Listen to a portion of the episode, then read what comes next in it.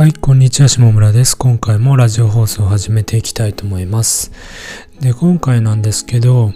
えー知識にお金をかけないと、えーかなり損をする話をしていきたいと思います。で、僕自身がかなりこう、えー学習コンテンツを買ったりとか、え教材を買ったりっていうことを繰り返ししてきました。で、今までこう、教材を買ったりとか、買わなかったりとか、そういったことをあのしてきたわけなんですけど、やっぱり知識にお金をかけるっていうのは重要なことだなと、あの、思っています。で、それはなぜかっていうと、もともとは僕あんまり、その、教科書にお金を払うとかももったいないなって思っていたりとか、あとは、うん、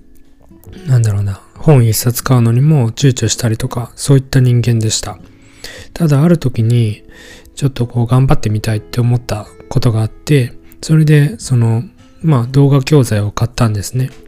そしたら、なんだろうな、ちょっとプログラミングが楽しいなみたいな感じに思ったりとか、あ、できるようになったりとか、あ、こういうこともできるんだみたいな、そういったことを学びました。で、その後、まああの、そういったことを繰り返して、まあもちろんその買わなかったこともあるんですけど、教材をいろいろと買ったりして、その知識をつけていきました。で、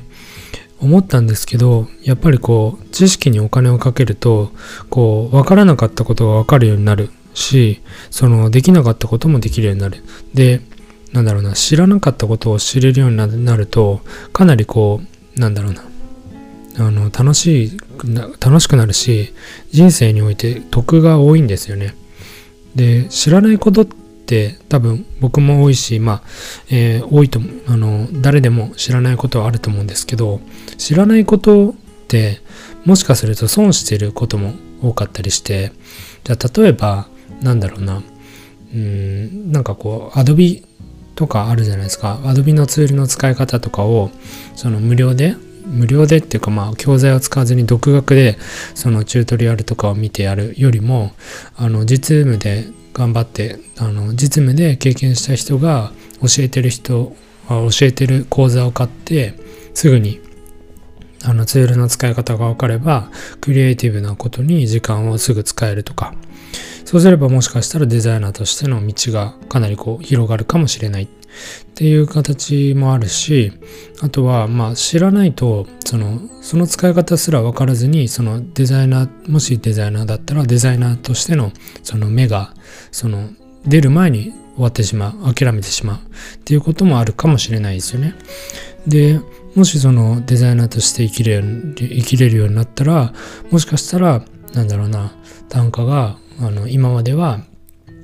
まあ少なかったのが倍になるとか。もしかしたらこうなんかちょっと別の仕事が受けられたりとか。そういったこともあるのでその知らないことっていうのは結構その思った以上に損失はでかいなと思うように最近なっています。でまあその知識をあの知識とかそのなんだろうな、うん、まあその情報とかにそのお金をかけるって、まあ、僕自身が結構マインドブロックがあって今までは本当にそのまあ今世の中インターネットで全部情報出てるでしょみたいな。そういったことを思っていたんですけどやっぱりこう濃い情報というかなんだろうな、うん、再現性がないないない方がいいと思うんですけどない方がいいというかなんだろうな。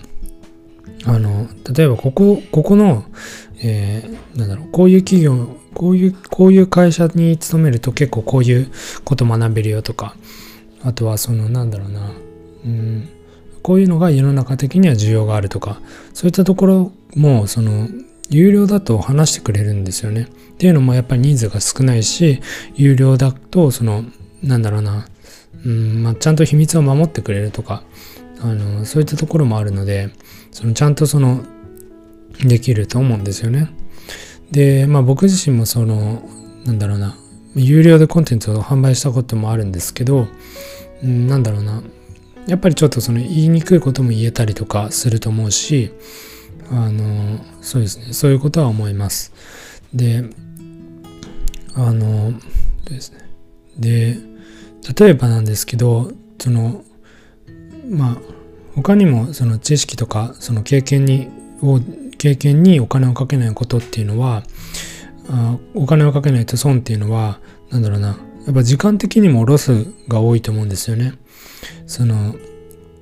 例えばじゃあそのその先ほど言ったデザイナーの芽が出るで芽が出ないっていうのはその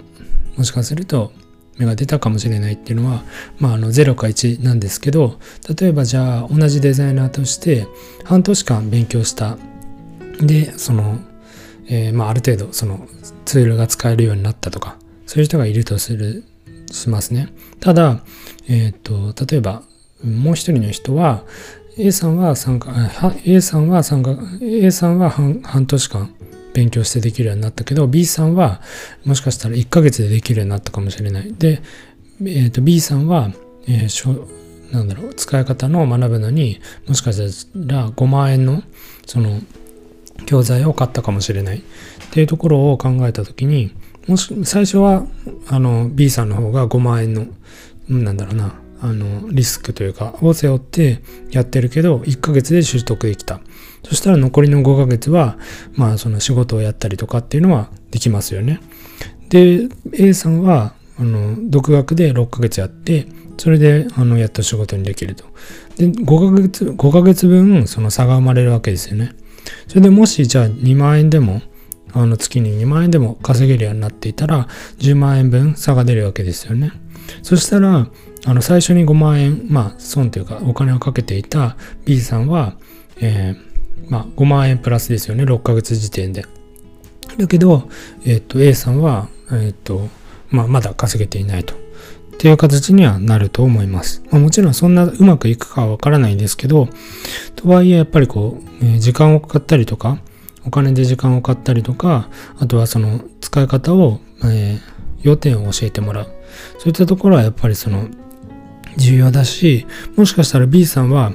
えっ、と、5万円で、えっ、と、最初教えてもらって、で、2万円を稼ぎながら、もしかしたら3ヶ月目で6万円稼いだから、他の、じゃあ、プログラミングの教材も買ってみようみたいな。